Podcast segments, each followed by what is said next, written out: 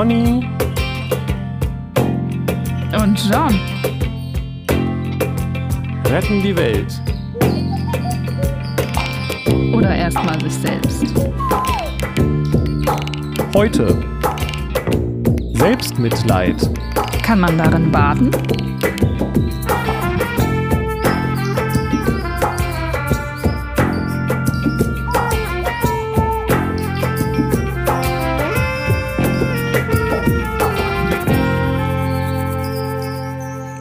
Dann kann der Carsten kommen. Der Carsten kann losgehen. Podcasten. Duisburg. Hallo Duisburg. Wir haben euch, wir haben Duisburg noch nie ausdrücklich ge gedrüst, gedrüst, äh, Duisburg. Oh Gott, oh Gott, oh Gott. Und auch nicht, auch nicht Carsten aus dem Pod. Also Nee. liebe Grüße. Also genau, das geht hier raus an Carsten aus dem Pott. Die Folge ist nur für dich. Genau, der du uns nicht zuhörst. Macht nichts. Okay, ja, will, willkommen beim Podcast mit äh, Pony und John. Wuhu! Ähm, hast du noch Wir hatten ähm, letztes Mal ja so äh, Mann-Frau-Krams, ne? schon wieder? Ich hatte aber auch gleich gestern noch mal so ein Gespräch über toxische Männlichkeit. Ein Gespräch ist übertrieben, es war halt irgendwie eins von tausend in kurzer Zeit und zum Abschied. Aber da haben wir doch auch schon mal drüber geredet, oder? Toxische Männlichkeit, bestimmt. Toxische Männlichkeit. Und da kam auch die Frage natürlich gleich wieder auf, aber, aber, was ist denn mit den Frauen, habe ich gesagt. Äh, Gibt es nicht Mhm. auch weibliche toxische Maskulinität? nicht immer nur die Männer. Äh. Ähm, ist vielleicht nochmal ein Thema, aber vielleicht nicht für heute. Ja. Oder haben wir Ja, da schon klar gibt's drüber das, würde ich sagen. Und ich, nee, ich glaube, kein, nicht explizit eine ganze Folge über was ist männlich und was ist weibliche, äh, ja, was, was sind da so toxische Verhaltensmuster oder so. Ich glaube, ich Mhm. verstehe es halt, mir fällt es wirklich schwer, das zu verstehen, weil ich das, äh, also, äh, weil ich, weil ich das nicht so fühle, weil ich das einfach so nicht erlebt habe. Ich habe mir bei Wikipedia nochmal die ganzen Sachen durchgeguckt und äh, bei manchen Dingen, eigentlich nur bei einer Sache, habe ich so einen, ja, okay, das, das ist, das, das, ich kann so ein bisschen nachvollziehen, dass mich das betrifft, aber in allen anderen Punkten denke ich, das habe ich nie so gelernt. Natürlich irgendwie ganz unbewusst mit Sicherheit, aber ich bin da echt so glücklich, dass ich da in der Hinsicht ganz anders irgendwie erzogen wurde. Das war bei uns, glaube ich, nicht so Thema. Also nicht, also zumindest sehr viel weniger als wahrscheinlich an den meisten Stellen. Deswegen fällt es mir das schwer. Es ist so wie mit Antisemitismus. Ich weiß nicht, wie das da bei dir ist, aber es gibt ja ganz klar Antisemitismus, aber irgendwie habe ich, verstehe ich diese ganzen Klischees und so weiter nicht. Immer wenn ich dann darauf stoße, denke ich, ach, das ist also das, was damit in Verbindung steht, weil das gab es in meinem Umfeld irgendwie nicht. Und auch andere rassistische Sachen nicht. Wie, wie süß. ja, voll, voll so eine heile Weltblase oder was. Ja, das will ich jetzt auch nicht sagen. ähm, aber ich weiß nicht, ob meine Also Eltern ich das nicht das kannten ganz oder ob deutlich sie das einfach, ich glaube, Okay. die kannten das gar nicht so richtig. Ich meine, wie ist denn das bei dir? Also nicht jetzt, also das mit, Äh. der, mit der Weiblichkeit, ich glaube, das weiß ich so ein bisschen, aber mit, mit, mit so rassistischen Vorurteilen. Doch, habe ich ganz viel mitbekommen. Also nicht jetzt, ja, selbst nicht unbedingt rassistisch, ich weiß nicht, aber aufgrund meiner Religion oder so, also habe ich schon Ausgrenzung oder ja, Mobbing ist vielleicht zu heftig, aber na, obwohl Ausgrenzung ist ja auch Mobbing. ja. Ähm, ähm, aber Rassismus habe ich, also bei dann Freunden, ne, die anders aussehen, die dafür angegriffen wurden, tatsächlich auch körperlich gewaltvoll und so. Also das habe ich ganz klar mitbekommen und miterlebt. Ja, ähm, Moment, ja gut, da muss ich, da, da muss ich das, möchte ich das etwas genauer erklären. Ich habe natürlich auch einen rassistischen Anteil in mir. Ich meinte jetzt spezifisch, dass ich die Vorurteile dann nicht kenne. Also ich kenne das auch, dass ich so denke, uh, da sieht ja jemand anders aus oder irgendwie sowas. Ähm, und dann anfange, dass da in meinem Kopf irgendwelche Schlüsse gezogen werden. Die haben aber dann meiner Einschätzung nach wenig mit, äh, mit Klischees zu tun. Vielleicht nicht gar nicht, aber an vielen Stellen gibt es anscheinend einen Katalog mit Eigenschaften, die Menschen haben, die auf eine bestimmte Art und Weise aussehen, den ich nicht kenne.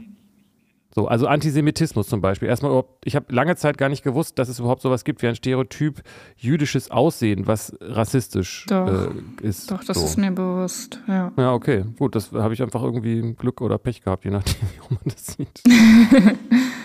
so, oder? Ja, das ist ja aber so wenn man als, das soll jetzt nicht fies klingen, aber wenn man als äh, weißer hetero cis Mann so lange aufwächst, ähm, dann ist man sich darüber, also ich glaube, da haben ganz viele Menschen blinde Flecken oder sind sich dieser Privilegien und im Umkehrschluss dann halt dieser Benachteiligung nicht so bewusst, dass es die gibt oder was es da alles gibt.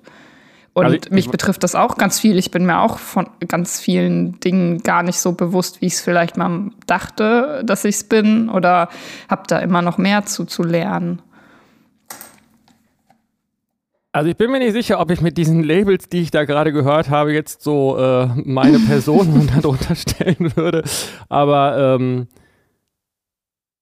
ich, ich, ähm, ich meine, das ist mir klar. Mir ist aber trotz, also zum Beispiel in, in Bezug auf Sexismus habe ich das ja, habe ich das sehr wohl miterlebt weil das ja. auch an mich herangetragen wurde. Und wenn, also ich bin, aber es ist ja nur, weil ich, weil ich entsprechend so gelesen werde, heißt es ja nicht, dass nicht andere ähm, auf mich zukommen und sagen äh, und, und, rassistische Sprüche machen. So, das meine ich damit. Also mhm. Also nur, weil ich das nicht erfahren habe als, als äh, auf, der, auf der Opferseite, wenn das das korrekte Wort ist, ähm, heißt es ja nicht, dass, ja. Ich, dass man diese Sachen nicht mitkriegt. Und ich glaube, das gab es einfach bei uns genau. gar nicht so oder ganz wenig, diese, diese Dinge. Vielleicht liegt es auch einfach daran, dass ich einfach so im tiefsten Sozialbereich unter, unter behinderten Menschen zu ganz viel aufgewachsen bin und da, da gab es irgendwie ganz andere Themen, was Ausgrenzung und mhm. Andersartigkeit angeht, mhm. sozusagen. Mhm.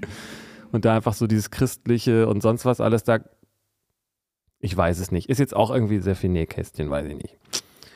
Ja, ja, aber das ist ja so, dass jeder sein, aufgrund seiner Erfahrung eben das mitbekommt. Und das ist natürlich lange nicht alles. In, in einem ganz anderen Kulturkreis sieht das ganz anders aus. So. Und ich weiß, also ich bin ja auch dadurch, dass ich in einer Bahai-Familie aufgewachsen bin und sehr früh so Sätze gehört habe wie die Erde ist nur ein Land und alle Menschen sind seine Bürger und Toleranz und Frieden und alle sind gleich viel wert und Mann und Frau auch und sowas, ähm, habe ich so halt so ein Weltbild erfahren oder anerzogen bekommen, so in dem so manche Sachen ja gar nicht stattfinden. Also so Rassismus her kann es ja gar nicht geben, weil alle sind ja gleich viel wert und so. Und unterschiedliche Nation Nationalitäten sind doch alles Menschen. So wieso, wieso spielt das hier so eine große Rolle auf der Erde und so. Ähm, und dann zu hören und zu sehen, dass das in der Welt aber nicht gelebt wird oder anders gelebt wird und dann auch zu erfahren tatsächlich von Menschen in Beziehungen und also was so, ich erfahre immer noch mehr neue Dinge, die es gibt an, an irgendwelchen Sachen. Also auch nicht nur, also Antisemitismus ist so eine große Sache, die ich auch irgendwie erst vor kurzem so richtig kennengelernt habe, würde ich sagen. Und aber auch Ausgrenzung ähm, von Juden also da gibt es ja auch sowas, du, du bist kein Jude, weil du hast diese Abstammung nicht oder du bist nur konvertierter Jude oder so. Also selbst da gibt es so, so Anfeindung und Ausgrenzung.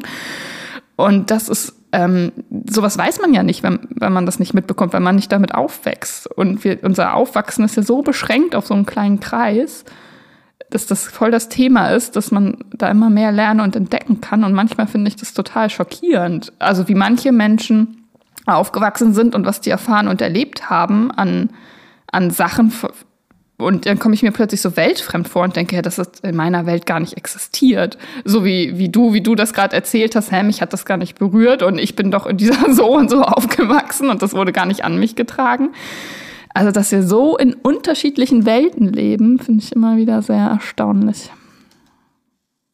Ja, voll. Und ich kann da auch, das fühlt, das, äh, da, da kann ich voll dran anknüpfen, was du sagst. Ne? Also fällt mir gerade auch auf, also das war ja auch sehr christlich geprägt und dann so mit Kindergottesdienst und auch sehr, es gab dann ja auch mit Bethel eine, eine ähm, Missionarsfamilie, mit der wir zusammen äh, mit drei Kindern aus Tansania zusammen in, in, in einer Klasse waren und auch, also ja. ne, die wohnten halt nebenan quasi.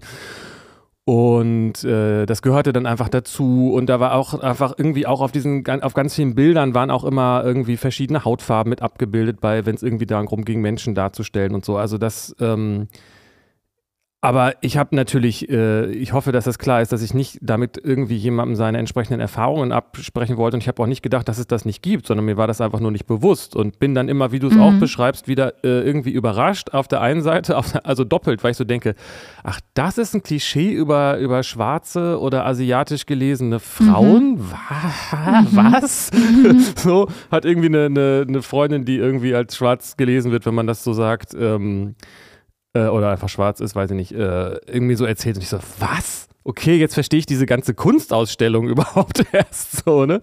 Und ähm, ja. aber das heißt natürlich nicht, dass ich, dass ich behaupte, dass das nicht existiert. Es hat halt, das war, ist mir für, für ja. mich halt nur total befremdlich tatsächlich. Und das ja. finde ich auf der anderen Seite dann auch wieder eigentlich ein bisschen schön, dass ich so denke, das, da bin ich so ein bisschen, da bin ich so, okay, da bin ich so safe, was das angeht. Aber natürlich heißt es nicht, dass man nicht trotzdem weitergraben kann, um zu gucken, wo denn die eigenen mhm. Vorteile sind. Also wie gesagt, diesen inneren Rassisten, den habe ich auf jeden Fall, aber ich glaube, der, der greift nicht so viel, der ist irgendwie urtümlicher, der greift nicht so viel an irgendwelchen Klischees ab. Vielleicht tatsächlich am ehesten noch ähm, bei schwarzen Männern, die dann so, die dann als, als, weiß ich auch nicht genau, so wahrscheinlich was mit Kriminalität und so. Ich glaube, da kommt man irgendwie vielleicht auch schlecht rum, wenn man irgendwie Medien konsumiert. Ja, genau. Einmal das, aber ja, auch nicht nur Medien, sondern die eigenen Erfahrungen. Also bestimmte Straßen in Hamburg, wenn ich da von Club zu Club gelaufen bin, dann äh, stehen da halt Afrikaner, die dealen und nicht Deutsche. Oder also so, das ja, ist ja nun mal so. Und das heißt, und das äh, sind ja Erfahrungen, die man macht und dass der Rassist in, in einem überträgt das dann ja leider auf alle. Da ist, da, das hab diese Situation, genau die, äh, die hat mich auch längere Zeit beschäftigt, bis ich irgendwann gemerkt habe für mich, nee, das war gar nicht die Hautfarbe. Das war die Art und Weise, wie die Leute da stehen, wie sie sich kleiden und dass sie da stehen. Das hat mit der Hautfarbe gar nichts zu tun. Wenn die weiß gewesen wären, dann äh, hätte ich, hätte ich genauso eine, genauso eine Assoziation sozusagen gehabt. Und jemand, mhm. der, ähm, der irgendwie schwarz ist, aber in einem sozialen Zusammenhang auftaucht und, und, und irgendwie eine Sprache spricht, wo sozusagen, weißt du, wie ich meine? Also das hat ganz viel mit, mit, mit Präsentation zu tun und nicht, nicht eigentlich gar nicht mhm. so viel mit der Hautfarbe. Also mhm. Und ja, kann das sein. Kann man, das verwechselt man dann schnell und ich glaube, das ist tatsächlich auch dann dieser rassistische Anteil in einem, der sagt, okay, das ist dann, hat dann wohl erstmal mit etwas, was einem vielleicht dann stärker auffällt, mit der Hautfarbe zu tun. Und das ist aber vielleicht gar nicht der Punkt. Wobei man natürlich sagen muss, dass es ja wahrscheinlich schon irgendwelche äh, Effekte gibt. Also es wird ja einen Grund haben, warum dann vielleicht eher Schwarze da zu treffen sind und eher was auch immer, weißt du, wie ich meine? Mhm. Also ja, genau. Also da stehen halt keine, nicht, nicht keine Deutschen, sondern Afrikaner so. Und in anderen Straßen und auf anderen Wegen begegne ich dann vielleicht einer deutschen Gruppe und ähm, ich weiß nicht, ob wenn die da, wenn die genau die gleichen Klamotten anhätten, genau das gleiche ausstrahlen würden, ob ich dann auch ähm, sofort klar wäre, die dealen. Also manchmal ist das sehr offensichtlich, aber das ist nicht immer so. Also das weil ein paar, paar, paar Weiße vorm Club stehen, äh, nehme ich das nicht automatisch an. So. Ja, aber das hat ja dann tatsächlich, das meine ich damit. Es gibt ja wahrscheinlich auch dann irgendwie so eine statistische und auch irgendwie, es gibt ja Gründe dafür. Mhm. Also, ähm, die jetzt nicht sozusagen, wo die Hautfarbe eine, äh, eine Co, wie heißt das? Ich vergesse mal das Wort.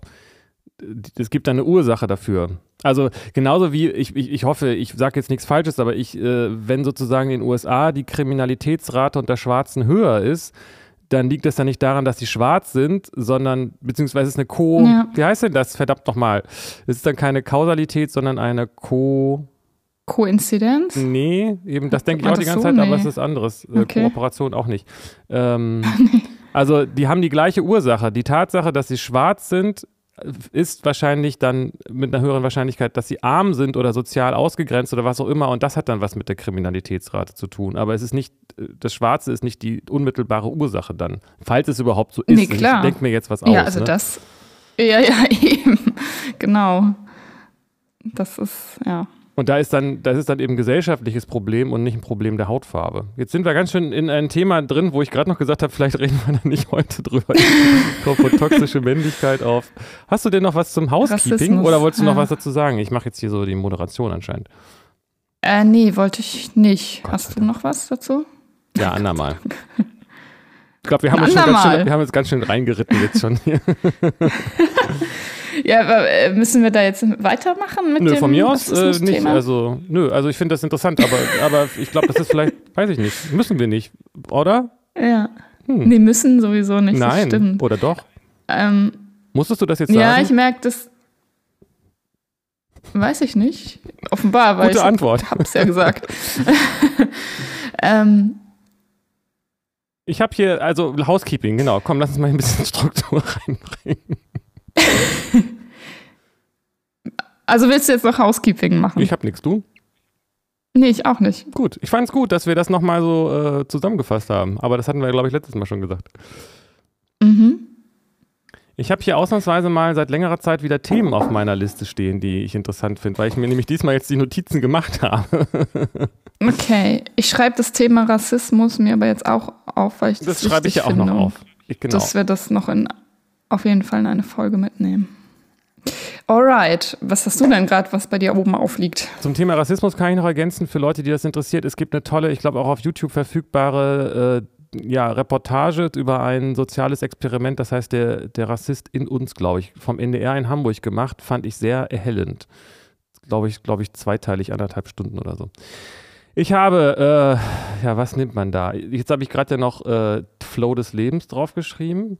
Auch ein großes und interessantes Thema, finde ich. Ich habe drei Themen hier stehen. Selbstmitleid fand ich interessant. Kann ich vielleicht noch ausführen, was ich damit meine? Ähm, Anerkennung durch die Eltern steht hier noch und die tiefere Ebene. Das hatten wir vor, neulich kurz im Chat, in unserem Giga-Chat.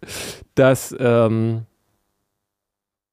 Verständnis nicht nur rational ist, sondern auch auf einer tieferen Ebene. Das ist mir irgendwie nochmal ganz anders bewusst geworden. Da haben wir schon indirekt häufiger drüber gesprochen und mir Mhm. ist da nochmal was klar geworden, aber noch nicht so ganz. Okay. Bei Selbstmitleid habe ich gedacht, Selbstmitleid ist eigentlich sehr, ähm, Trauer ist häufig Selbstmitleid. Und das verhindert ähm, diese, das Spüren der Sehnsucht ähm, nach der Einheit. Ui, okay, steile Hypothese. Ja, Finde ich gut. Ist halt so, aber da haben wir auch mal schon mal indirekt drüber gesprochen, aber ist nochmal klar geworden, dass Selbstmitleid sehr egoistisch und äh, also egoistisch im Sinne von egozentriert ist. Und ähm, vielleicht kann man das auch Ja, transformieren. Aber äh, ja, ich, das sehe ich auch so. Selbstmitleid ist was, was ist ein Ego-Ding. Ähm, aber dass Trauer Selbstmitleid ist, finde ich gewagt. muss man vielleicht Muss nicht, ich- ähm, muss man vielleicht nicht immer so sehen. Aber dieses, aber es schwingt doch immer, oder weiß ich nicht, ob immer, aber häufig in dieser Trauer auch so ein Ding mit von, warum denn ausgerechnet ist, warum musste mir das passieren? Ich bin ja jetzt so einsam, ich bin ja jetzt so schlecht behandelt worden, ich bin, äh, mein Leben wird nie wieder so sein wie früher und so weiter. Ist jetzt äh, sehr. Ähm, Aber das muss ja nicht immer mitschwingen, wenn man trauert. nee, dass das das da um einen selbst geht. Also man kann ja auch einfach ähm, Traurigkeit empfinden als ein Mitgefühl, weil jemand anderes traurig ist, weil der einen Verlust erfahren hat. Oder man kann ähm, trauern, man weil in der Welt irgendwas äh, passiert, wa- was einen traurig macht. Weil's, also ich weiß, dass ich unfassbar ähm, traurig war, als der Ukraine-Krieg losging. Und da hatte ich nicht solche Gedanken wie, warum ich, ausgerechnet ich. So, wieso passiert mir das, während ich hier lebe auf der Welt? Äh, so was habe ich da gar nicht gedacht. Ist das unser Thema für heute? Ja, offenbar reden wir da ja gerade drüber. Ja, nur kann ja sein, dass es nur an, ein Anreden ist, um dann zu gucken, ob das andere noch, auch noch was, Mhm. was in sich trägt. Ähm, ich weiß es nicht, ob es nicht vielleicht doch so ist. Erzähl, was denkst du? ja, ich finde das gerade schwierig, weil ich den Eindruck habe, dass es auch irgendwas mit einer ähm, narzisstischen Kränkung zu tun hat. Jetzt natürlich nicht im diagnostischen Sinne, sondern im weitesten Sinne. Also so, das geht ja doch dann irgendwie um auch ein Gefühl von, von Bedrohung und dass man sich in die Lage mit hineinversetzt und auch wenn man die nicht ist sozusagen, äh, nicht, nicht wirklich in der Situation wahrscheinlich irgendwie ist und so. Vielleicht rede ich jetzt auch nur von mir, aber wenn ich das so ganz genau beobachte, diese Gefühle, ähm, Ja, ich weiß, was du meinst und ich glaube, das kann ein Anteil sein. Also, dass man ähm, das so eine eigene, also es so eine Bedrohlichkeit ist und eigene Ängste und man damit konfrontiert wird plötzlich und dann deswegen ähm, trauert. Aber das kann doch auch einfach Mitgefühl sein. Also es muss ja nicht Selbstmitleid sein, sondern Mitgefühl. Also dass Menschen, andere Menschen gerade betroffen sind von etwas, worunter sie leiden. Ähm, kann einen doch traurig machen, ohne dass man sich selbst bedroht fühlt oder Angst hat oder sowas. Ich hänge die ganze Zeit daran, dass ich mich frage, ob Mitgefühl Trauer sein kann oder ob Mitgefühl nicht ein, ein eigenständiges, falls es überhaupt ein Gefühl ist, ein eigenständiges Gefühl ist quasi. Also ich kriege ja, das gerade nicht so richtig ist zusammen. doch so ein Sammelbegriff, oder? Also Mitgefühl heißt doch nur, man kann mit jemand anderem mitfühlen. Und wenn andere trauern oder Leid erfahren, kann man das doch mitfühlen und dann auch diese Trauer spüren. Und so genauso wie man mitfühlen kann, wenn jemand sich freut. Es muss ja nicht immer Trauer sein. Also so verstehe ich Mitgefühl. Ich glaube, so verstehen das viele und ich glaube, so habe ich das früher auch verstanden, aber ich kann da gerade überhaupt gar nicht mehr so richtig mit dran anknüpfen. Hm. Okay. Was ist denn für dich Mitgefühl? Also anders, ich, ich möchte versuchen mal gerade erstmal da andersrum dran zu kommen. Also es gibt ja diese Gefühlsansteckung, Spiegelneuronen und so weiter.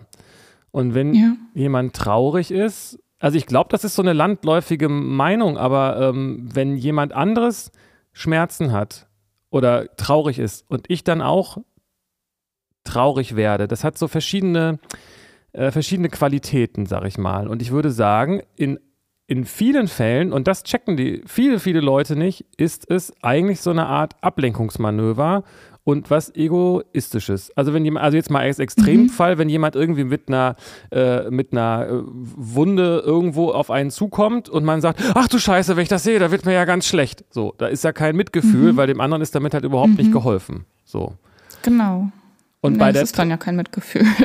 Naja, aber man könnte ja sagen, wieso? Der hat Schmerzen, habe ich auch Schmerzen. Guck mal, wie sehr ich Schmerzen habe, wenn der andere Schmerzen hat. So, also ähm, und ähm, es gibt so eine Art ähm, emotionale Spiegelung, die man haben kann, wenn jemand traurig ist, dass man eben den Raum liest und nicht anfängt, eine Sektflasche zu öffnen, sondern ähm, dem anderen zeigt, also quasi so ein bisschen auf diese, diese, diese, diese, diese Energie mit drauf eingeht, ohne sich da in dem Sinne von anstecken zu lassen, dass man wirklich auch selber traurig wird, sondern dass man für die andere Person da ist und einfach ähm, in der Trauer dabei ist, auch um der anderen Person zu spiegeln, dass das jetzt das ist, was hier gerade im Raum ist, nämlich genau. Trauer. Aber das bedeutet ja nicht, dass ich wirklich traurig sein muss oder traurig bin. Mhm. Und wenn mhm. ich wirklich traurig bin, dann ist das ja okay, ein Ego-Ding. Also Gefühle, jetzt so wie Trauer, Wut, Angst und so weiter, die, die setzen ja ein Ego voraus. Und da, wo das ist, beziehen sie sich doch auch auf das Ego, oder nicht?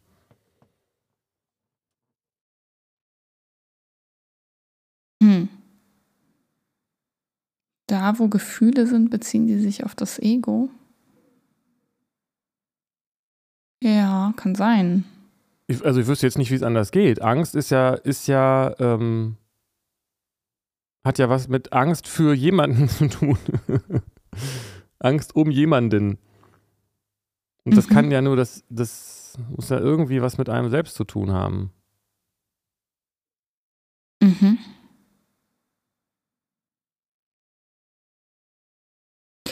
Okay, also ich sehe diese Differenzierung, ähm, aber da würde ich zwischen Mitleid und Mitgefühl, glaube ich, dann differenzieren. Also derjenige, Unbedingt der sich anstecken lässt von der Traurigkeit und dann selbst darunter leidet, der leidet mit dem. Und das ist was anderes, als wenn man mitfühlt, finde ich. Da Ganz heißt genau, es nicht, dass das man darunter leidet, sondern man kann dieses Gefühl auch sehen, man kann damit sein, mit dem Gefühl und der anderen Person. So, ja. Ja, ganz genau. Und das finde ich, äh, ähm, genau, mit Selbst, also Mitleid und, und Mitgefühl sind zwei sehr unterschiedliche Dinge, ähm, weil mit Mitleid ist eigentlich keinem geholfen. So. Und Genau. wenn es darum geht, jemand anderem äh, zu helfen, dann, ähm, dann, dann, dann muss man eben das eigene Ego zurückstellen und für die andere Person da sein. Und dann, dann ist Mitgefühl quasi ja einfach auf eine Art der Wunsch, für die andere Person da zu sein, was Gutes zu sein, den Raum zu halten und so weiter. Das ist dann aber kein Gefühl in dem Sinne, wie wir das von anderen Nee. Gefühlen kennen. So. Genau. Und dass Trauer immer dann Selbstmitleid ist, also das kann da ja auch Mitgefühl sein, oder? Ja, aber das, was ich jetzt weiß, wenn mit, also ich glaube, es ist, man darf es nicht so ähm, formalisieren, dass man denkt, Mitgefühl bedeutet, dass ich dann dasselbe Gefühl habe wie die andere Person. Nee. Also nur, dass man das Gefühl sieht und verstehen kann und nachempfinden kann, dass diese Person traurig ist. Ja, genau. Und das auch signalisiert. Und das macht man auch, indem man dann dieses Gefühl mit anschlägt, sozusagen. Aber es ist das Gefühl der anderen Person und nicht das eigene. Das heißt, jemanden zu trösten Insofern hätte ich auch, ja. bedeutet nicht, dass man selber traurig dabei sein sollte oder muss oder ist. Ja, genau. Genau. Das glaube ich auch. Und insofern war meine Formulierung vorhin auch nicht ganz treffend, weil ich gesagt habe, mich hat es sehr traurig gemacht, dieser Start des Ukraine-Kriegs, aber es hat nicht mich traurig gemacht, sondern ich habe die Traurigkeit wahrgenommen. So, also ich habe eigentlich mitgefühlt mit denen, die traurig sind und betroffen. So. Und das ist nämlich vielleicht, wenn du das so schön sagst, der Unterschied, weil dieses Gefühl führt dazu, dass man das Bedürfnis bekommt, was zu tun. Und wenn man, also für andere. Und wenn man, auch wenn man es in dem Augenblick vielleicht nicht kann und deswegen dann vielleicht wieder traurig ist, was dann vielleicht wieder auch was mit Ego zu tun hat, was ja dann auch okay ist. Ähm, und diese, wenn man dieses Selbstmitleid hat, dann hat man eigentlich das Gefühl, man wird bedürftig und möchte was, möchte das, das möchte was bekommen. Mhm. Ja, das verstehe ich. Also selbst Mitleid sagt ähm, auf eine Art, äh, hilf mir oder, oder ich brauche was und Mitgefühl sagt, was kann ich denn für dich tun? Ja. Das Spannende ist ja aber auch, wenn man nicht im Selbstmitleid ist, sondern äh, Selbstmitgefühl, also Mitgefühl für sich hat, wenn man trauert, oder? Dann ist das auch was ganz anderes. Richtig, das ist interessant, ja, das stimmt. Wobei ich eben gerade so das Gefühl habe, dass dieses wahre Mitgefühl so basic ist, dass es wahrscheinlich sogar ein, dass wir das sogar sind. Also um jetzt diese, diese Formulierung ein integraler Bestandteil dessen, was wir sind, zu vermeiden, weil das ja in sich paradox ist. Aber ähm, weißt du, was ich meine? Also das ist quasi doch auf eine Art ähm, Nee. Ein, ein Ausdruck der Liebe, die wir sind. Mhm. Wir sind Mitgefühl, quasi. Quasi, ja. Nicht? Also, ähm, wenn man das Ego weglässt und das Mitgefühl übrig bleibt, dann muss es ja wohl eigentlich so sein, oder? dann ist es halt eigentlich unsere wahre Natur und nicht die illusorische, dazwischen geschaltete Ich-Fake-Identität-News. Finde ich schön. Klingt gut. Und das ist doch auch das, was, was wahrscheinlich alle Religionen irgendwie äh, direkt und indirekt lehren, oder? Dass wir Mitgefühl sind. Mhm. Mhm. Weiß nicht, was der Bachola sagt, aber das funktioniert ja schönerweise auch andersrum, dass wenn man Mitgefühl zeigt, dass man dann, äh, dass Mhm. das auch eine Praxis ist, um das Ego zu auszutricksen. Also Total. liebe deinen Nächsten wie Ja. dich selbst ist ja nicht einfach nur so ein, äh, eine Regel, damit man ein guter Mensch ist, sondern das bringt einen ja näher zu seiner wahren Identität. Und in, in, in Indien heißt Genau. das dann, glaube ich, Karma. Yoga und äh, das gibt es ja wahrscheinlich in allen Religionen. Hier, äh, hier im Islam äh, hier mhm. Backschisch ist, gehört ja auch dazu, nehme ich mal an. Mhm. Und, und man merkt es ja auch, man gibt ja, weil es einem selbst ein gutes Gefühl macht. Eigentlich ist es egoistisch. naja. Ja, und aber fürs große Ganze, fürs, fürs Ego, fürs äh, Ego des Universums oder so. Ganz genau, das wollte ich gerade sagen. Also ähm, es, es führt doch dazu, dass man spürt, dass man eins ist. Das ist ja nicht, das, was ja. da passiert, ist ja nicht irgendwie was Rationales. Wenn ich, wenn ich jemandem helfe, dann spüre ich doch diese innere Verbundenheit. Und das fühlt sich gut an, weil es mich zu meinem wahren Selbst bringt und nicht, weil es irgendwie jemand gesagt hat, dass man das machen soll. Ja. Ja, ja. Und das hat eine Stimmt. ziemliche Power, wenn man das, wenn man das auch zulässt. Ja, eine totale Schönheit. Also ich finde es einfach oh, wahnsinnig ja. schön, äh, diesen, diesen Satz und auch das zu sehen. Mhm. ich finde, mir fällt auch gerade auf, äh, weil du das gefragt hast, in der Bahai-Religion, ob es da gibt. Ja, natürlich gibt es es da auch. Also mit, habt Mitgefühl mit den Armen und Schwachen unter euch und sowas. Und auch äh, Kinder werden dazu angehalten, um äh, Mitgefühl zu haben mit, mit Tieren, mit verletzten Tieren, so, also lasst die Kinder euch um die Tiere kümmern, so ist zum Beispiel auch so sowas, was äh, ich total berührend finde, weil dadurch ganz viel, ja, Selbsterkenntnis, ganz viel Sanftmut, ganz viel Demut gelernt werden kann, erfahren werden kann. Ja, finde ich auch schön. Und es ist ja auch so, dass ich vermute, dass die meisten Kinder das eher verlernen, als dass man es ihnen beibringen muss. Es gibt auch dieses Experiment, ich weiß nicht, ob du das kennst, mit ja. diesen Kasperpuppen und dem Helfenden und dem Nicht-Helfenden. Weißt du, was ich meine?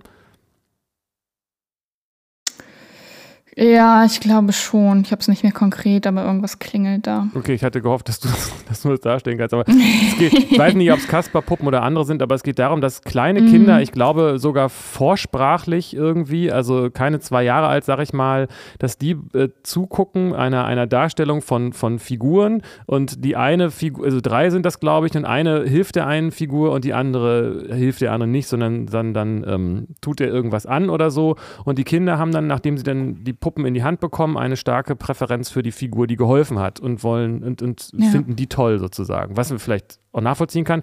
Aber es ist einfach äh, in unserer Natur mit drin. Das ist nicht etwas, was, was einem aufoktroyiert wird oder so. Und es ist auch ein bisschen ja. tragisch, wo ich das gerade so sage, wenn Leute das denken. Weil das bedeutet, sie ja. denken, sie müssten so sein und eigentlich wollen sie aber so sein und eigentlich sind sie aber auch so und sie wehren sich gegen das, was sie denken, was sie sein müssten und wehren sich damit auch gegen die eigene Natur und das ist natürlich total furchtbar. Genau, so entfernen wir uns immer weiter von uns selbst. Hm. Insofern ist es vielleicht gar nicht so gut, Leuten Nächstenliebe beizubringen.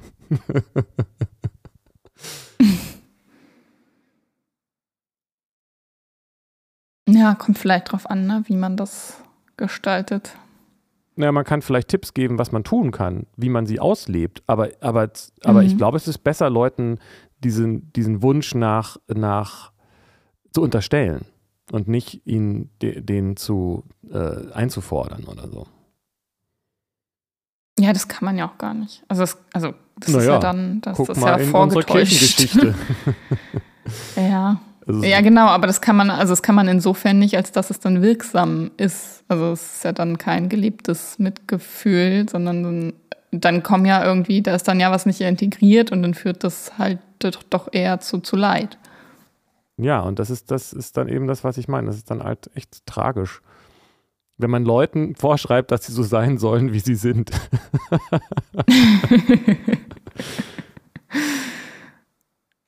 ja. Ja, und wenn sie sich dann selbst noch dafür geißeln und schuldig fühlen, wenn sie nicht so sein oh, können, ja. wie sie sind. Wo ist das dann Selbstmitgefühl, ne? Mhm. Aber das heißt, ist denn, würdest du dann dieser Beobachtung zustimmen? Also das ist irgendwie dann auch vielleicht gar nicht so einfach, dieses Selbstmitleid und das andere voneinander ähm, zu trennen oder das zu erkennen, den Unterschied. Aber ich denke eben, dass wir hatten ja dieses Thema Einsamkeit ist die Sehnsucht nach Gott. Mhm. Und äh, dieses Boah, das ist auch so ein guter Satz. Ey, es sind so poetische, schöne Ja. Sätze manchmal. Ja, Mann. ja, Mann. ja, toxischer Mann. halt, du weißt, alter Cis-Mann. ja, das finde ich auch. Und den, äh, vielleicht sollte ich mir nochmal ein T-Shirt davon drucken.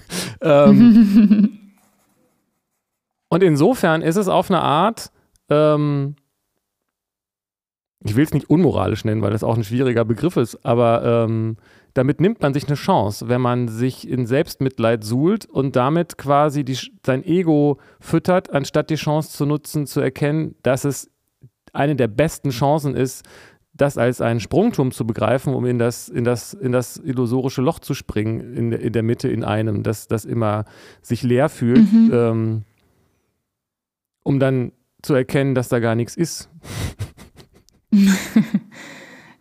Ja. Genau. Aber das, solange man im Selbstmitleid ist, kann man das ja eben nicht erkennen. Was man da also dann braucht man Zeit ja füttert. offenbar dieses, genau, dieses Selbstmitleid.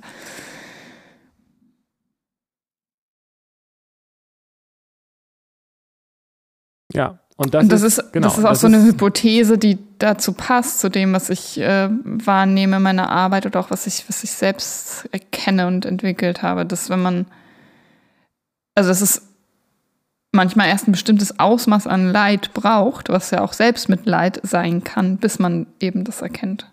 Es ist so kostbar, weil ähm, wir leiden ja alle und, und es ist tragisch, dass viele Leute das gar nicht sehen. Dass, dass viele, also ich glaube, die allermeisten Leute wissen das gar nicht. Obwohl es ganz Dass offensichtlich wir alle ist. leiden. Ja. naja, das ist ja die äh, erste äh, der vier edlen Wahrheiten im Ja. Buddhismus. Das, äh, die, die erste, Ja, ja. die Wahrheit über das Leid. Ja, das stimmt. Und, und wir füttern, wir, und wir schütten die ganze Zeit da irgendwelche weltlichen Dinge auf dieses Leid, äh, um das nicht zu spüren und sagen, wieso, welches Leid? Mir geht's doch gut, ich habe doch meinen Urlaub, habe doch meine Familie und so weiter. ähm, bin ich, ist ja total gehässig, was ich hier mache. Echt, ey. Ähm, Leute, die in Urlaub fahren mit ihrer Familie. Und Diese deswegen, Ego-Schweine. das ist ja äh, äh, Zufriedenheitsbashing. Hashtag Echt? toxic. ähm, Aha. Und ich, ich, ähm, und äh, es ist, wie kommt man da jetzt raus, ohne irgendwelche Klischeesprüche zu bringen? Aber dieser Schmerz, äh, durch den wächst man ja, wenn man nicht dran stirbt. Und ähm, Ja. Genau, und dazu muss man ihn aber fühlen und erkennen, erstmal wahrnehmen. genau. Und es klingt total bescheuert, wenn jemand leidet, ihm zu sagen, bist ja doch froh. Aber im Grunde genommen ähm, ist es äh, sozusagen eine stärkere Nähe zur, zu, zu einer Ehrlichkeit, die man dann da auch ja, erkennt. auf jeden Fall. Und- ja. Nämlich, dass wir einfach leiden und sterben Mhm. und so weiter. Mhm. Und, Mhm. ähm, und das ist eben an der Stelle dann eine Gabelung, ob ich dann das Selbstmitleid wähle oder ähm, den Schmerz tatsächlich. Und dem Mhm. Leid folge und sage, ich, ich, ich gehe da jetzt mal, ich, ich, ich nehme das jetzt mal mit und lass das mal da sein und guck mal, wo mich das hinführt, anstatt, äh, anstatt nach Mama zu rufen, die das wegmachen soll, sage ich jetzt mal ganz, ganz gemein. Ja. Denn Ja. irgendwo steckt doch das dahinter, oder? Irgendwie steckt doch dahinter der, der Ruf nach, nach, nach der Mutterbrust, sage ich jetzt mal so ganz freudianisch. Mach, dass das weggeht, dieses Leid aus der Welt, was mich, was mich so furchtbar schmerzt hier Mhm. gerade. Genau. Und guck mal, als Kind, das ist das, das Baby oder das Kind, das dann danach schreit, wenn das Mitgefühl von der Mutter erfährt, dann ähm, lernt es halt was anderes, als wenn es Mitleid ähm, erfährt. So. Das stimmt. Ich will ja jetzt auch nicht grundsätzlich sagen, dass man keine Säuglinge stillen sollte, weil sie sonst nicht erleuchtet werden, aber Hey geht ja- Baby, ist doch gut, dass du gerade leidest. Spürst genau. du das? Oh, Das ist eine Chance oh, für dich. Oh, Ja. furchtbar. Aber ja, so ist es, das ist, glaube ich, tatsächlich, würde ich mich kein bisschen wundern, wenn es Elternratgeber gibt, wo sowas drinsteht, die auch vielleicht gar nicht so alt sind, oh wie man das vielleicht gerne hätte. Ne? Ähm, mhm. Vielleicht wahrscheinlich besonders sogar in Deutschland. Aber mhm. ich finde das gerade interessant, weil ich meine, das die Frage ist ja, wie geht man damit selber um und wie geht man damit von außen um? Also zu sagen, ja, du leidest jetzt. Mach das mal. Tschüss. das ist irgendwie auch irgendwie komisch. Ja, also je nachdem, was, was. Also, ne, dieses Tschüss sagen ist, ist glaube ich, fatal. Also, das zu sehen und zu spiegeln, ja, du leidest jetzt, ist, glaube ich, was Gutes. Ähm, aber das Fatale ist ja auch, wenn Menschen allein sind mit dem Leid. Also, dass das erkennen, dass sie leiden und dann damit allein gelassen werden. So. Und deswegen ist das Tschüss sagen vielleicht nicht so die schönste Wahl.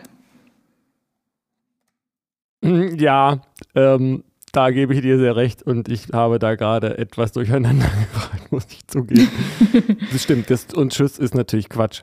Aber das Spiegeln ist das Entscheidende. Und dann auch, also das kann Leute mal auch sehr verwirren, habe ich schon das eine oder andere Mal erlebt. Auch gerade mhm. Schuld, also Leid ist das eine, aber Schuld ist nochmal noch mal in der Hinsicht nochmal ein bisschen stärker, habe ich den Eindruck. Wenn man sich schuldig fühlt für alles Mögliche, dann ist das ein mega aufgeblasenes Ego, das denkt, es könne überhaupt diese ganzen Dinge verschulden, die es sich da auflädt. Und das heißt, ähm, so toxische Schuldgefühle, und damit meine ich welche, die quasi keinen Bezug zur Realität haben, in dem Sinne, ähm, mhm. also zur weltlichen Realität, ähm, die sind, wenn man da mal sagt, ist aber ganz schön äh, größenwahnsinnig, was du da, was du da machst. Das kann die Leute mal irritieren und viele verstehen dann auch, was damit gemeint ist. Mhm. Also wenn man sich an sonst was allem schuldig fühlt, ist die Prämisse dafür ja, ich habe gerade Logikklausur geschrieben, äh, das ist ja die Prämisse dafür, dass, ähm, dass sie überhaupt in der Lage sind, das zu verursachen. Genau. Deswegen, das ist ja auch der, äh, dafür ist Schuld ja gut. Genau. Also, weil das ja dann, genau. Und das heißt, wenn Pony und John versuchen, die Welt zu retten, dann ist das, klingt das irgendwie vielleicht erstmal ganz nice, aber eigentlich ist das auch total egomanisch. Aber das wissen wir ja schon auch lang, längst und wahrscheinlich auch alle anderen. genau. Selbstrettung ist ja Tja. das Stichwort. Ja. Aber auch so, wenn Eltern, was zum Beispiel wahrscheinlich ein sehr häufiges äh, Ding ist, Eltern sich schuldig fühlen für das Verhalten ihrer Kinder.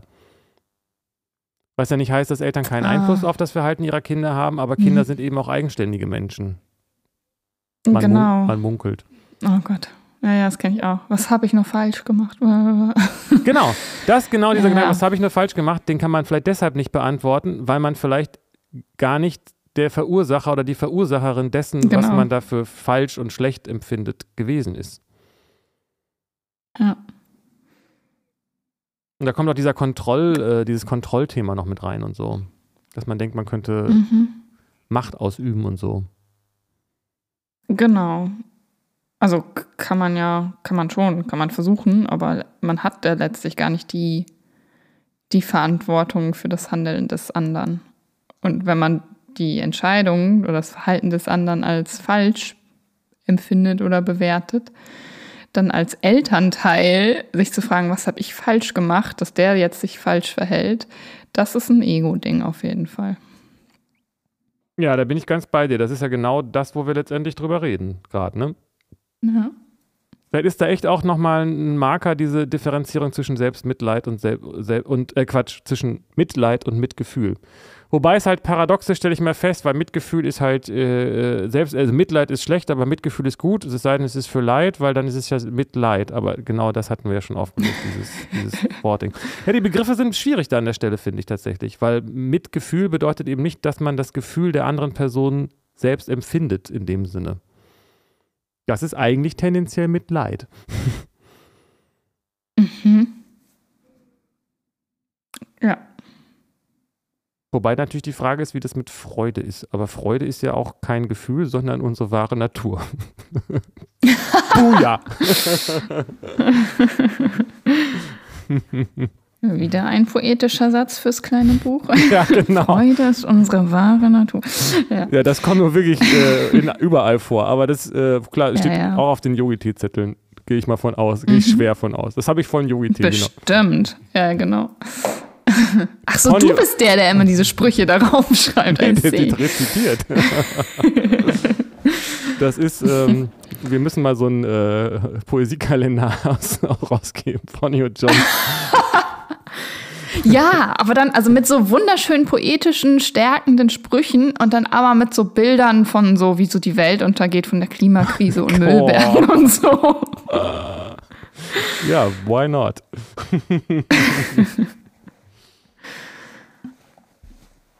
Ah, Zynismus, ne? Mhm, war ja auch mal so ein Thema. Stimmt.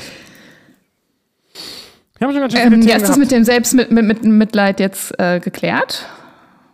Ich habe schon das Gefühl, dass, das, äh, dass wir das äh, ganz gut angesprochen und ähm, besprochen haben. Ich kann das immer schlecht nachvollziehen, wie sich das von außen anhört, ob man da mitkommt und so. Oder ich, hatten wir das schon erwähnt, dass ein gemeinsamer äh, Freund, Bekannter Ja. von uns äh, meinte, das ist, wenn man unserem Podcast zuhört, so, als ob man in einem Gespräch mit uns sei, nur halt sehr, sehr, sehr introvertiert sei. Fand ich eigentlich ganz gut. Ja. Ich kenne auch dann halt Leute, die ja das Bedürfnis haben, ähm, nicht, also über die Introvertiertheit hinaus doch gern beizutragen und dann immer, ja, aber da habe ich das und das gedacht und da habt ihr euch doch da verstrickt. Also das könnt ihr da nicht nochmal drüber weiterreden und so. Ja, ja, ganz genau. Aber man ist halt qua äh, technischer Mittel total Genau. introvertiert. Vielleicht sollte ich das öfter mal, möchte ich mal öfter mal Podcasts hören, um das auch nochmal zu erleben, wie das ist. Aber es macht auch Spaß, anderen Leuten bei Gesprächen zuzuhören. Ja. Tja, Ähm, was machen wir jetzt mit dem wollen wir das für heute beenden oder noch ein anderes Thema aufmachen? Gute Frage. Das wäre eine sehr kurze äh, Folge, ne? Bis, also. Aber wir sind ja, Ja. jetzt überhaupt auf gar nichts festgelegt. Das sind wir nicht, nee. Wir können einfach zehn Minuten schweigen und das als Meditationsübung nutzen. Ich mache auf jeden Fall mal hier einen Strich durch das Thema und lösche es aus meiner Liste. Okay. Weil ich Und, finde, die anderen Themen, die du gesagt ja. hast, fand ich auch interessant. Und ich habe auch noch Themen, also zu der Liste, die von vor Weihnachten existiert, Oh ja. ähm, wo ich Dinge gern wieder aufgreifen würde oder die sich für mich jetzt noch erweitert haben und so.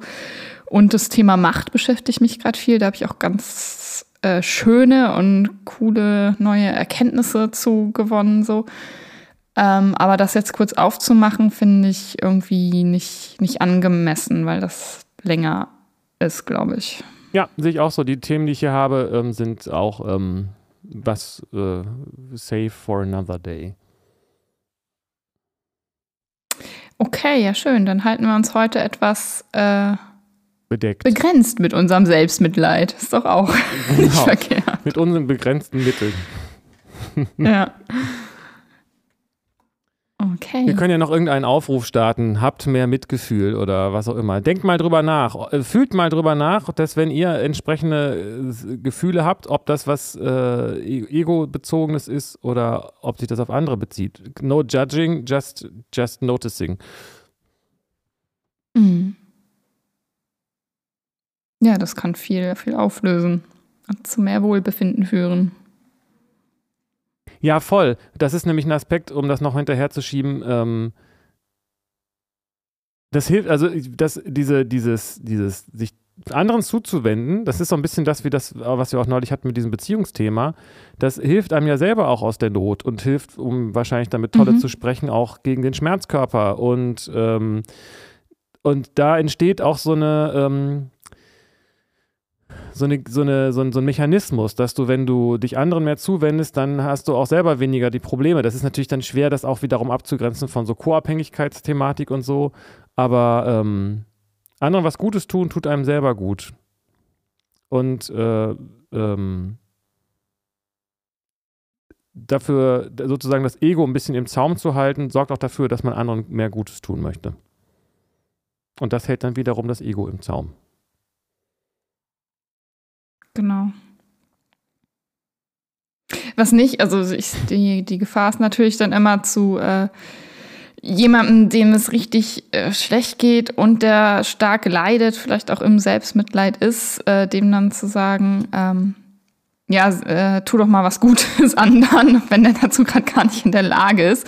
Also, ne, das kann ja dann auch toxisch sein, so wenn man äh, denn, also das im Leid sein und auch mal selbst äh, mitleidig sein und so ist ja nichts. Äh, also das ist dann auch gerade wichtig. Das ist dann der Mechanismus, der gerade gebraucht wird. So, das kann man auch sehen und wertschätzen. Und da bin ich eigentlich schon fast bei dem Thema mit dieser tieferen Ebene. Ähm, ich kann das echt ganz schwer beschreiben, weil es halt tatsächlich auch eben nichts Rationales ist, sondern eben genau eben nicht etwas Rationales. Aber wenn man da, es geht darum, das irgendwie zu spüren und das wahrzunehmen und nicht das zu zerdenken und zu überlegen, okay, da ist jetzt jemand, mhm. also muss ich so und so, sondern einfach zu spüren, was da jetzt gerade, also auch einfach gar nicht unbedingt irgendwas zu machen, sondern einfach nur so da ja. zu sein. Mhm. Dann, dann passiert eigentlich meinen Eindruck nach, dann kann man eigentlich gar nichts falsch machen in dem Sinne. Kann man ja sowieso nicht, aber dann weiß man auch, was das Richtige ist.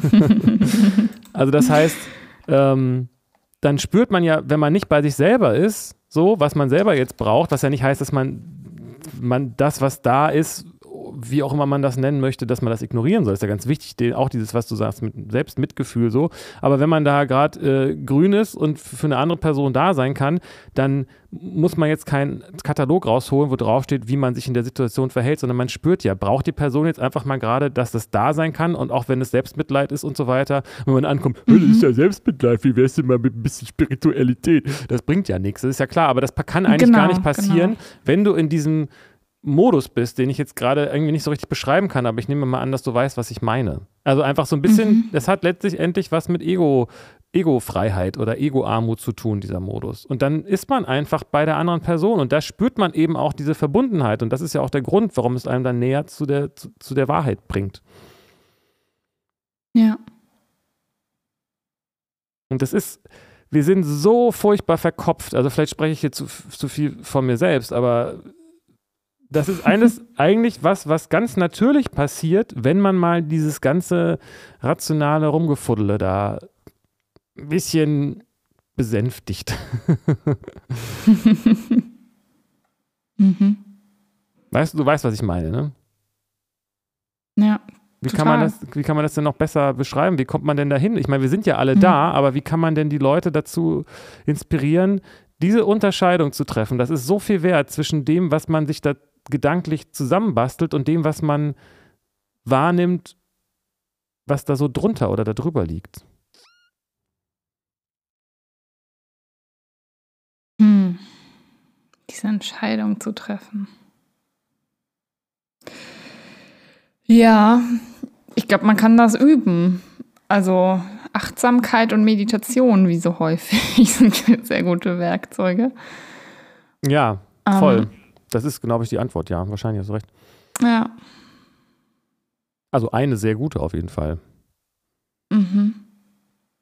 Wenn man, wenn man, man muss, das geht darum, erstmal die eigenen Gedanken zu besänftigen. Man muss sie reinigen, wie, äh, wie es in manchen Traditionen heißt. Also, ja, und auch mhm. äh, beruhigen. Und das eine, das, um mhm. sie zu beruhigen, muss man sie wahrscheinlich erstmal sauber machen. Deswegen, da spielen ja die, äh, die, die, moralischen Gebo Gebote rein. Also wenn man irgendwie in so unmoralischen, und damit meine ich jetzt nicht gesellschaftlich vorgegebenen Gesetzen und so weiter sich bewegt, sondern die, die, diese, diese Kanon an Lebensregeln, die gibt es ja in allen ähm, Religionen. Ja. Und ich sag mal so, wie du sollst nicht saufen. Äh, ich weiß nicht, ob das eins der zehn Gebote ist. Ich glaube nicht. Interessanterweise steht da gar nichts drin über Substanzen, ne? In, in der Bibel, glaube ich. Aber ähm, Al Alkohol zu trinken als ein Beispiel ist ja nicht deshalb schlecht, weil es unmoralisch ist, weil es irgendwie, weil Gott das nicht, also wie, wie soll ich sagen? Mhm. Das führt ja dazu, dass es schwerer fällt, die Gedanken zu beruhigen und zu meditieren, weil es den Geist verunreinigt, genau. sage ich jetzt mal. So. Oder ja. auch sich einfach unmoralisch zu verhalten in, anderen, in anderer Hinsicht. So. Genau. Und dann, wenn man daran arbeitet, sich, sich, sich selbst gegenüber achtsamer zu verhalten, dann ist es auch leichter durch Meditation und das kann ja sehr weit gefasst sein, was das ist, auch äh, den mhm. Geist stärker zu beruhigen. Und wenn das, wenn der mhm. See nicht nur sauberer wird, der Geist, der See des Geistes nicht nur sauberer wird, sondern auch die, die, die Wasseroberfläche nicht mehr so stark gekräuselt ist oder nicht mehr so viel Gischt drin ist, dann kann man eben auch viel besser erkennen, was da so drin rumschwimmt. Ist ein bisschen lang für so einen Yogi-Tee-Spruch, glaube ich leider. So. Ja. Mir ist noch eingefallen, dass natürlich aktiv, was man tun kann, ist so diese Achtsamkeit und Meditieren und so. Und man kann ja aber auch einfach ähm, Sachen weglassen, die einen ablenken. Also wie jetzt Alkohol trinken. Also Sachen, die den Geist vernebeln und die einen unklar werden lassen.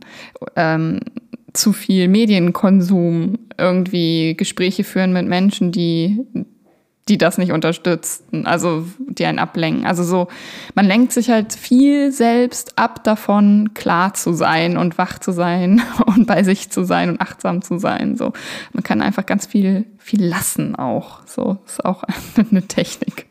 Mehr lassen, Sachen weglassen. Im Grunde genommen ist es ja so, dass das ganze Leben in der Welt so aufgebaut ist, einen davon abzulenken. Und das ist ja dann ein schöner äh, Bogen zu diesem Grundthema, ähm, weil es eben nicht darum geht, sich äh, das Leid zu versuchen, durch weltliche Dinge, wo sie ja eigentlich überhaupt erst entstehen, ähm, wegzumachen. Ob das jetzt spezifisch ja. diese Dinge sind oder allgemein halt einfach das, was da so in der Welt ist, sondern am Ende geht es ja eigentlich darum, sich nach innen zu richten und in dieses Loch zu gucken. Genau. Hui, wir haben hier irgendwie, äh, das Internet spinnt gerade rum, deswegen hab, ist das hier auch alles ein bisschen zusammengeschnitten. Ähm, vielleicht will das Universum einfach, dass wir heute tatsächlich mal ein bisschen früher aufhören. Okay, dann äh, hören wir jetzt auf, uns, uns von uns abzulenken und sagen Tschüss bis nächste Woche. Bis nächste Woche. Tschüss.